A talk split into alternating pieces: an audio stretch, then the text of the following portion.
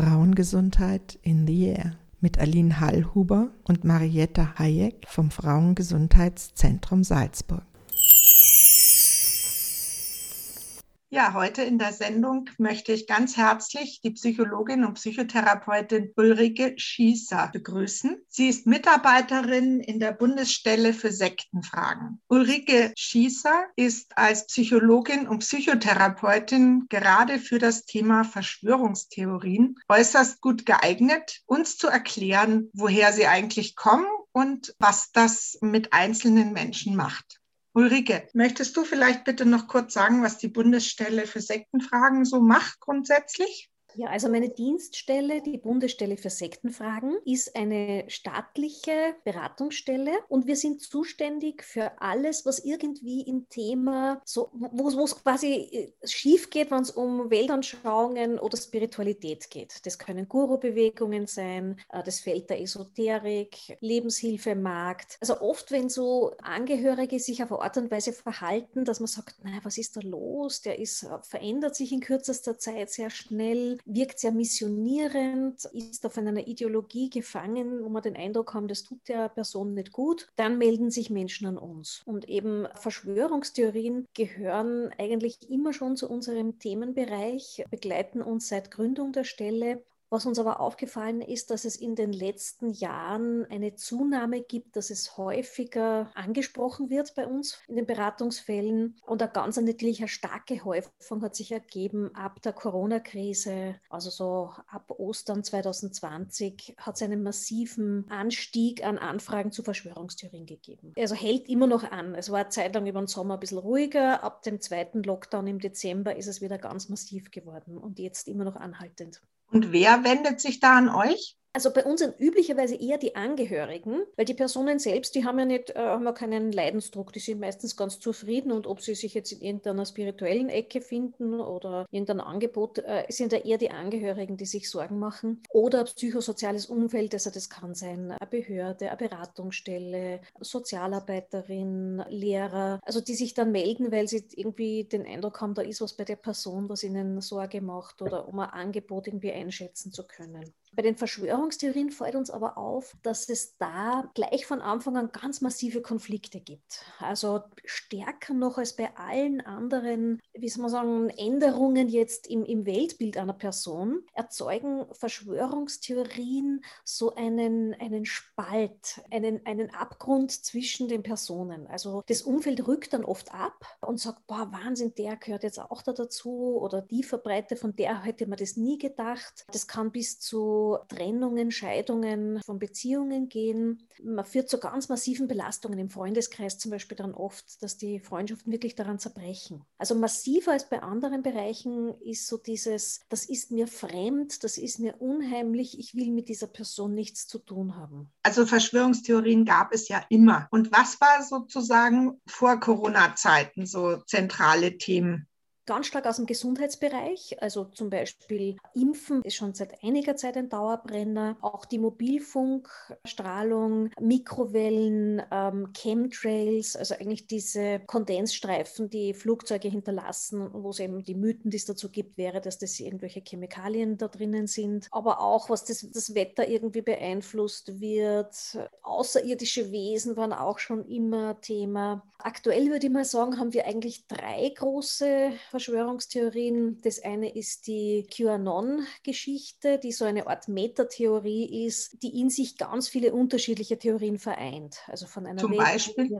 Also zum Beispiel diese, diese, die Weltregierung, die oft dann so eine Art jüdische Weltregierung auch ist, von Mächtigen, die alles auf der Welt lenken, die auch die Staaten alle unterwandert haben und äh, Netzwerke der Mächtigen bilden. Kinder werden da entführt, werden gefoltert, aus dem Blut Blut der Kinder wird das Adrenochron gewonnen, äh, das dann von der Elite äh, konsumiert wird, um damit schön und jung zu bleiben. Aber auch wirklich dieses Bild, alles, was wir sehen, das existiert so nicht, sondern es gibt dahinter eine zweite Realität, die ganz dunkel ist und dämonische Mächte beherrschen die Welt. Trump wird da sehr als Held und Retter gefeiert. Also das ist sozusagen die QAnon-Bewegung, die aus den USA kommt und die bisher, also bis vor einem Jahr bei uns in Österreich noch gar nicht bekannt war. Die gab es schon vor vorher, vor die, Corona. Die, die ist aus dem Jahr 2017, könnte man schon sagen, die Anfänge und wird zum Teil auch von oder wurde von Trumps Umfeld auch durchaus genutzt. Und ja, die, die, die ist schon ein paar Jahre alt. Die hat einen ziemlichen Aufschwung bekommen, weil sie auf eine Art und Weise aufgebaut ist, die so eine das Mitmachen sehr anregt. Also es ist ein bisschen wie eine Schnitzeljagd im Internet. Man bekommt immer so einen Hinweis, dann sollte man sich selbst auf die Suche machen nach irgendwelchen Fakten, die das stützen sollen. Also sehr interaktiv und nachdem sie so viele verschiedene Theorien in sich verknüpft, ist sie einfach auch sehr anschlussfähig für ganz, ganz viele. Und ist einfach auch wie alter Wein in neuen Schläuchen, könnte man auch sagen, weil ein paar der Urmythen drinnen sind ja auch diese Kindesmordlegende, die schon im Mittelalter aufgetaucht ist, wo man vor allem jüdischen Mitbürgern vorgeworfen hat, äh, Kinder zu opfern und das Blut zu trinken. Also diese, diese Ideen, dass Kinder entführt wird, dass Kindern etwas getan wird, ist überhaupt ein Urmythos, weil das ist das Schlimmste, was man uns vorstellen kann als Verbrechen, ist üblicherweise etwas, was man Kindern antut. Und deswegen wird es einfach auch ganz gern äh, verwendet, wenn man Personengruppe diffamieren will, weil das einfach so das abgrundtief Schlimmste ist, was man jemandem vorwerfen kann.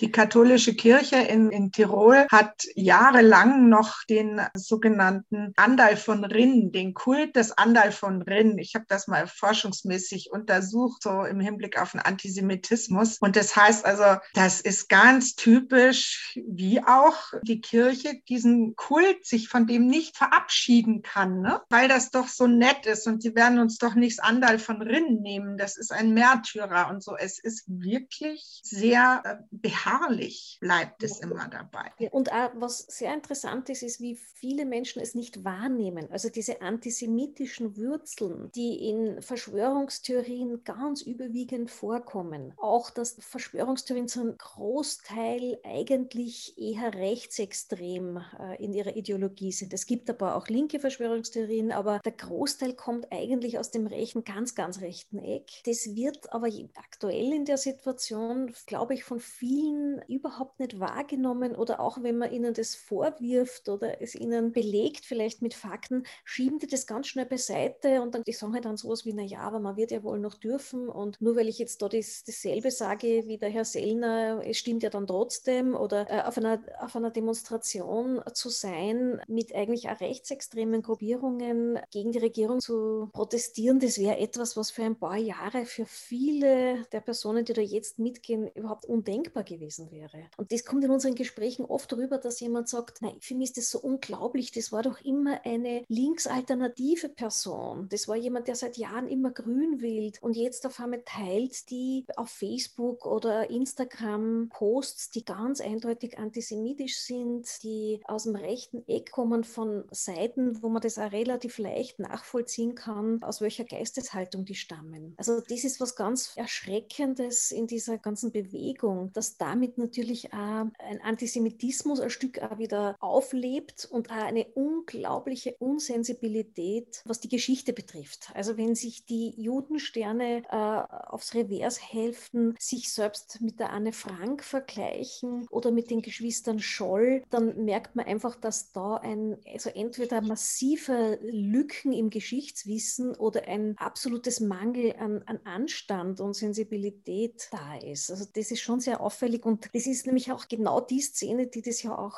ein Stück weit versucht, den Holocaust zu leugnen, zu relativieren. Also da passt es schon wieder ganz fein zusammen. Du hast gerade erwähnt, linke Verschwörungstheorien. Der Kapitalismus ist an allem schuld. Ist das schon eine Verschwörungstheorie oder? Nein, also sozusagen, nein, nein, was, Wäre, was wäre eine linke Verschwörungstheorie? Einfach ein Beispiel, weil mir fiel jetzt gerade nichts ein dazu.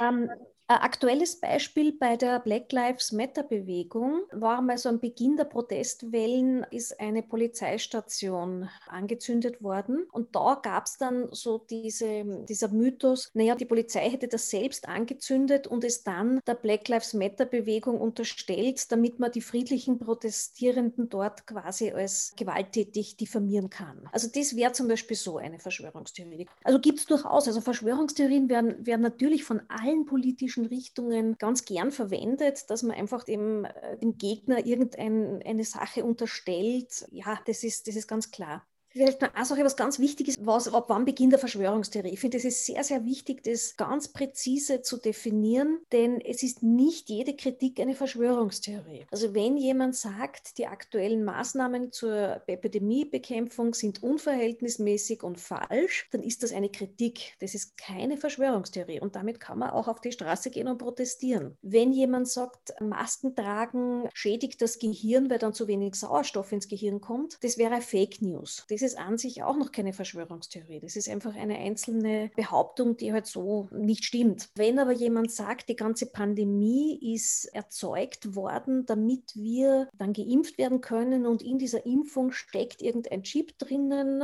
und der wird uns dann nachher entweder auslöschen oder unfruchtbar machen oder irgendwelche Dinge machen, da sind wir bei einer Verschwörungstheorie. Also bei einer Verschwörungstheorie ist immer, die, die Merkmale sind, dass alles miteinander in Verbindung steht. Also es gibt keinen Zufall, sondern alles hängt irgendwie zusammen. Es wird alles gesteuert von einer kleinen Gruppe oder auf jeden Fall einer ganz klar definierten Feindesgruppe, die alles in der Hand hat und die eine böse Absicht hat. Und das, was wir sehen, da gibt es dahinter immer eine zweite Ebene. Also alles, was wir wahrnehmen, ist Illusion. Also da, dahinter gibt es was anderes. Also nichts ist, wie es scheint. So, das wäre die. Und wenn, wenn diese drei Sachen zutreffen, also alles hängt zusammen, es gibt keinen Zufall, alles wird gesteuert von einer äh, Gruppe zu deren Gewinn. Und das dritte eben, nichts ist so, wie es scheint, dann sind wir bei einer Verschwörungstheorie. Warum sind Verschwörungstheorien so attraktiv für die Menschen? Weil sie freuen sich ja großer Beliebtheit, also muss das ja ein Bedürfnis beantworten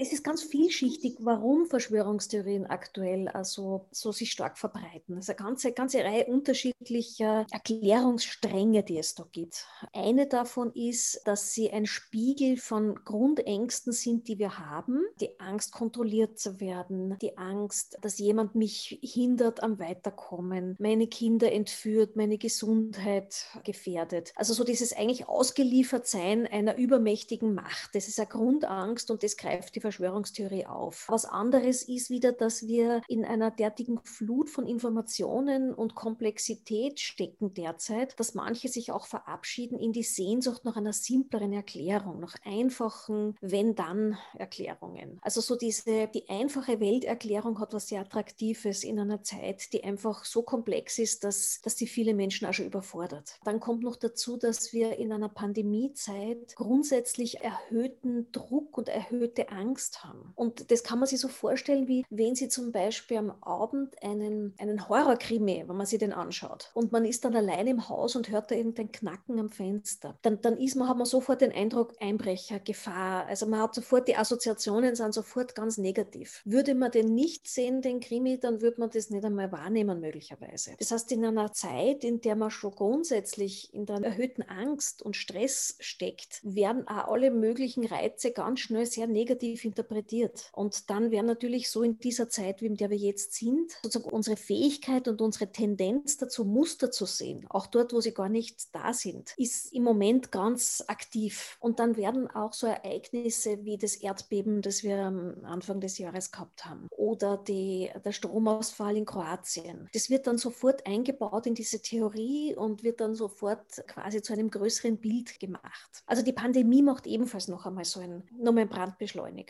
Dann würde ich auch noch sagen, es gibt natürlich ein Stück weit auch Kontrolle zurück, wenn ich nur weiß, so, ähm, es gibt eine Verschwörung, ja, aber ich kenne mich aus. Das heißt, es gibt auch eine narzisstische Befriedigung. Ich gehöre zu denen, die durchschauen. Ich kann andere belehren. Ich kann mich wichtig fühlen. Ich kann Sinn finden darin, möglichst viele davon zu erzählen. Also ist die Verschwörungstheorie so ein Stück der Versuch, Kontrolle über das, was so unkontrollierbar passiert, zu bekommen? Ja, mhm.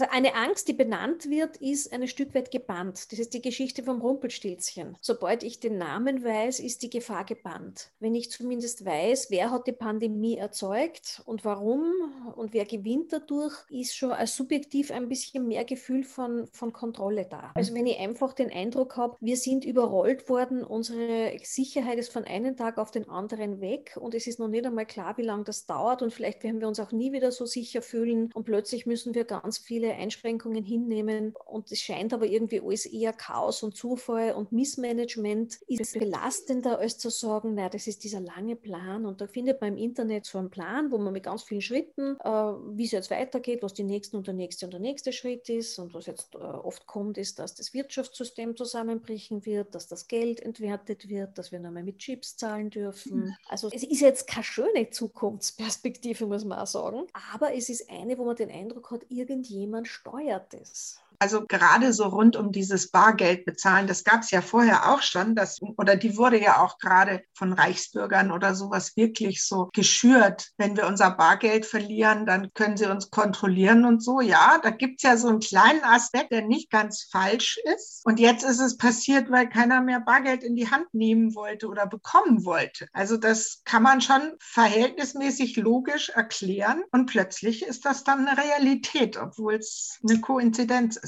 Und wenn Sie jemand sind, der grundsätzlich ein höheres Misstrauen hat gegenüber dem Staat oder überhaupt anderen, und es gibt da Menschen, die haben aus ihrer Lebenserfahrung auch wirklich nicht Sicherheit so vermittelt bekommen. Also für die ist das eine ganz eine reelle Erfahrung. Du bist nicht sicher, du darfst niemandem vertrauen. Die Welt will dir Böses. Die neigen natürlich auch schneller hinter allem eine böse Absicht zu sehen. Das sind auch, die sind ein Stück weit auch anfälliger für solche Verschwörungsmythen, weil sie das mit ihrer Grundmisstrauen Misstrauen deckt. Wie geht man jetzt am besten mit jemandem um, wenn man nicht die Familie oder die Beziehung oder die Freundschaft riskieren will? Und jemand kommt und sagt, also ich bin überzeugt, Bill Gates hat sich das ausgedacht.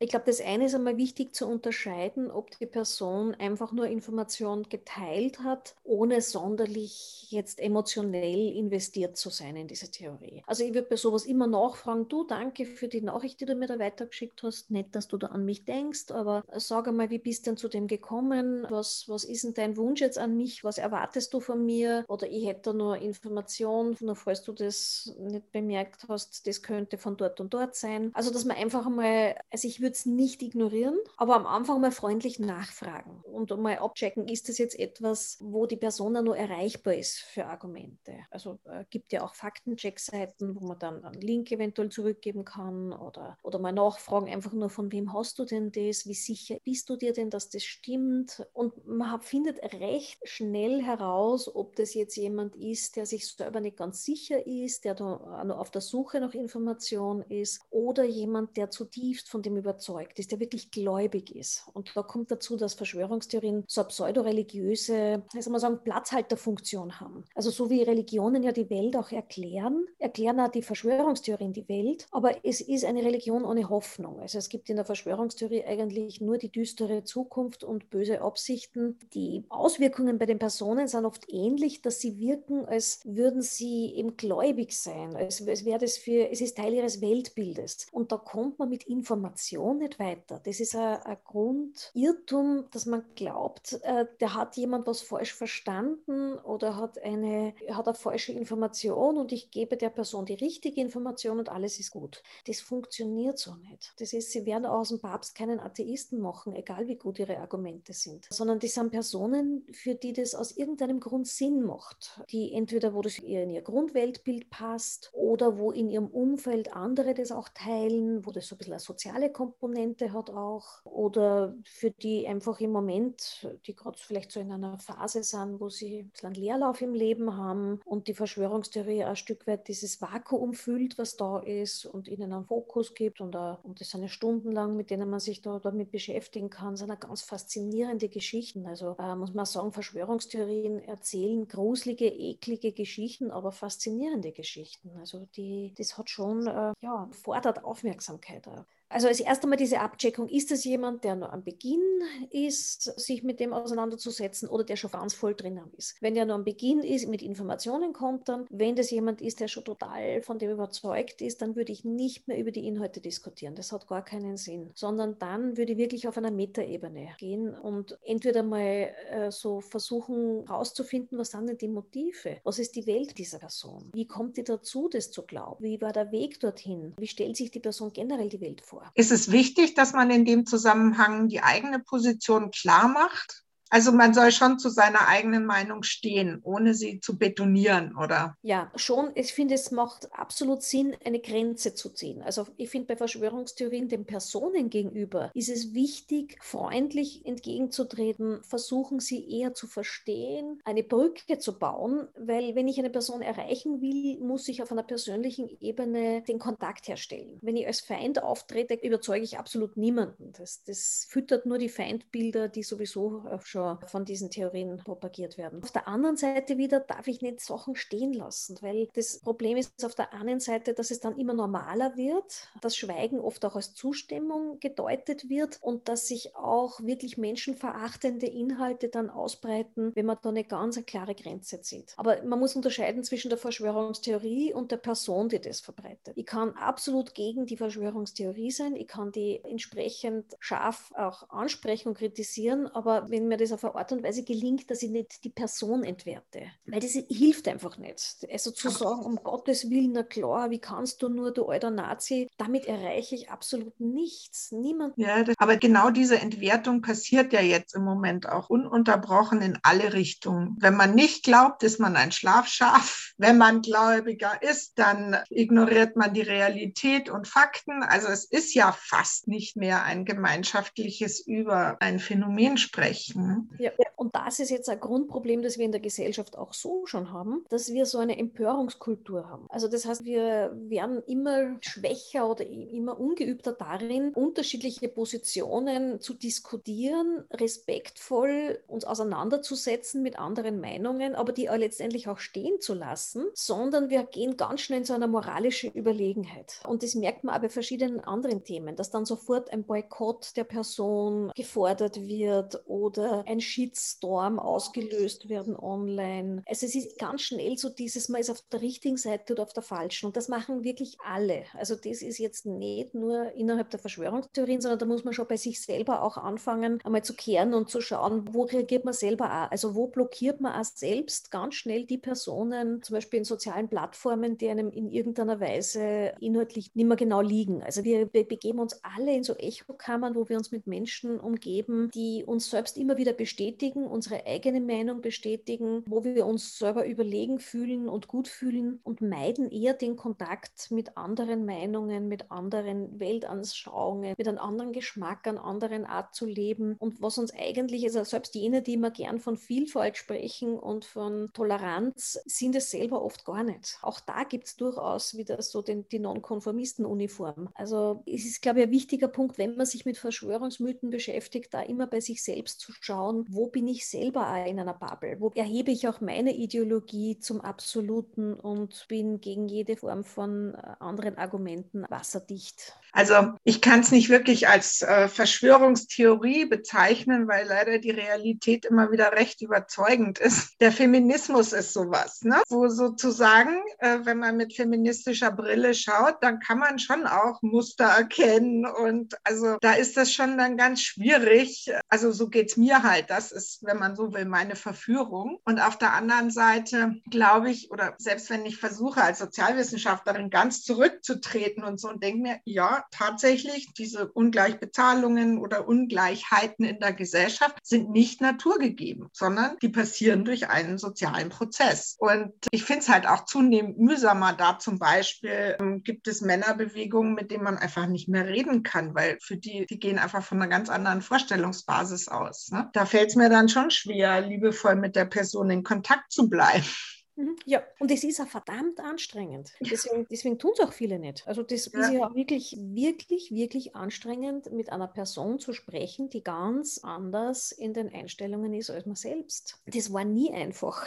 Also das ist ja, ich glaube, wir haben nur mehr Möglichkeiten, es aktuell zu vermeiden. Man war früher viel mehr gezwungen, ob das jetzt ist im Familienverband oder im Arbeitsumfeld. Man hat einfach, man war zusammengeschweißt, auch mit Menschen, mit denen man vielleicht nicht so wahnsinnig super viel gemein hat und man war ein Stück weit immer wieder gewohnt, trotzdem entweder Themen zu vermeiden oder ab und zu heiß zu diskutieren und dann trotzdem aber immer wieder versuchen, eine menschliche Brücke zu bauen, weil man voneinander abhängig war. Jetzt ist zunehmend dieses Zurückziehen, äh, das hilft sicher, die virtuelle Welt schafft da viel mehr so kleine mhm. Enklaven, in die man sich auch besser zurückziehen kann. Und vor allem, ich muss den Menschen auch nicht mehr in die Augen schauen, wenn ich sie kritisiere. Und das mhm. macht schon einen riesen Unterschied, ob ich am Stammtisch jemanden gegenüber sitze und Position vertrete oder ob ich im Internet anonyme Botschaft schreibe bei einem Blogbeitrag oder ein E-Mail wegschicke. Also damit wird der Ton sehr viel härter, der Ton wird sehr abwertender. Wir neigen viel mehr so in Extreme zu gehen, dieses Schwarz-Weiß. Wir sehen ja die Personen dahinter nicht mehr. Wir sehen eine bestimmte Meinung und die lehnen wir zutiefst ab. Und, und das ist dieses Vereinfachen der Welt, was wir eigentlich den Verschwörungsmythiker so vorwerfen, dass sie die Welt in simplen Schwarz-Weiß-Bildern sehen, dass die ja gar nicht so ist, dass es, äh, aber das machen wir in Wirklichkeit ja auch. Wir haben auch unsere geliebten Meinungen, von denen wir überzeugt sind, dass wir sowieso Recht haben, suchen uns Menschen, die das auch bestätigen, dass wir Recht haben und werten andere, die eine andere Meinung vertreten, ganz schnell ab. Mir ist einfach in meiner Arbeit aufgefallen, weil ich ja mit Menschen arbeite, die aus extremen Ideologien kommen. Also ob das das jetzt Rechtsextremismus ist, ob das fundamentalistische religiöse Gemeinschaften sind. Also wirklich Menschen, die auch sehr extrem gehandelt haben oder ähm, extreme Dinge vertreten haben. Und wenn man mit denen aber noch so einen Umdenkprozess spricht, das ist immer ganz berührend und bewegend, auch, wie die diese Prozesse beschreiben, wie sie ja beschreiben, warum sie auf eine bestimmte Art gehandelt haben. Also das ist schon, dahinter stecken immer menschliche Geschichten, menschliche Motive. Das ist nicht, nicht automatisch da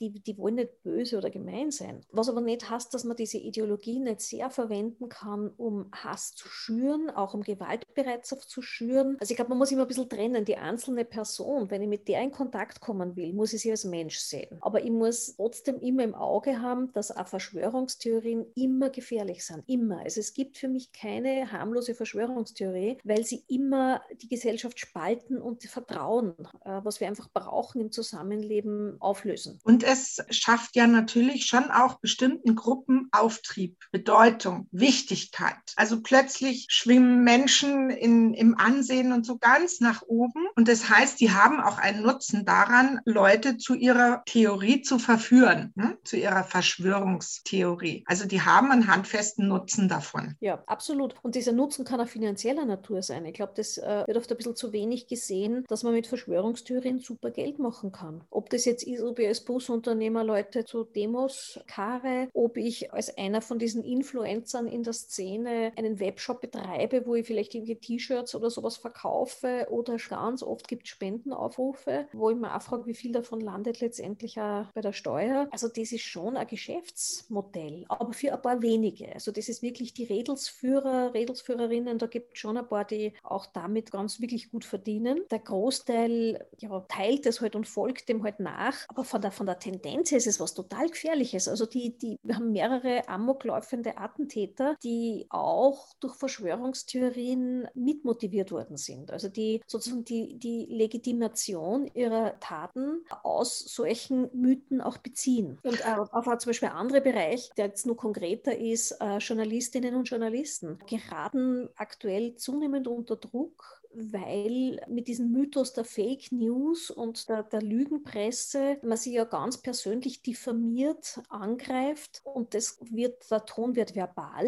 schlimmer, aber ich habe jetzt auch schon von einigen gehört, dass sie sagen, sie gehen auf Demonstrationen mehr ohne sich irgendjemanden mitzunehmen als Geleitschutz. Kamerateams, die sagen, sie kleben die ORF-Zeichen ab, damit man das nicht erkennt. Also wenn sie sich in Österreich als Medienvertreterin nicht mehr auf die Straße trauen, dann sieht man schon, schon, dass das wirklich auch unmittelbare Auswirkungen hat. Ja, Ulrike Schießer von der Bundesstelle für Sektenfragen. Ich glaube, wir müssen hier einen Punkt machen. Es wäre noch weitere zwei Stunden total interessant, weil auch so entdecke deine eigene persönliche Verschwörungstheorie, finde ich auch einen sehr spannenden Ansatz. Also wo ist es eine politische Meinung und Haltung und wo ist man schon so nicht mehr kompromissbereit, dass also auch eigentlich in dem demokratischen Bogen man sich nicht mehr sehr demokratisch verhält. Ulrike, ich danke dir von ganzem, ganzem Herzen. Es ist sehr interessant. Also es können sich ja auch aus den Bundesländern die Leute an dich wenden. Genau. Darf Gerne. ich deine Ja. Wir machen auch viel telefonisch, also wir sind für ganz Österreich zuständig. Einfach bei uns anrufen. Die Telefonnummer der Bundesstelle für Sektenfragen ist in Wien 01 513 0460. Es gibt auch eine Homepage www.bundesstelle-sektenfragen.at. Ulrike, ich danke dir sehr herzlich. Das war sehr spannend und ich hoffe, wir haben etwas aufklären können über die Fragen von warum, weshalb Verschwörungstheorien überhaupt in die Welt kommen. Ich danke dir. Sehr gerne. Das war die Sendung Frauengesundheit in the Air mit Aline Hallhuber und Marietta Hayek vom Frauengesundheitszentrum Salzburg.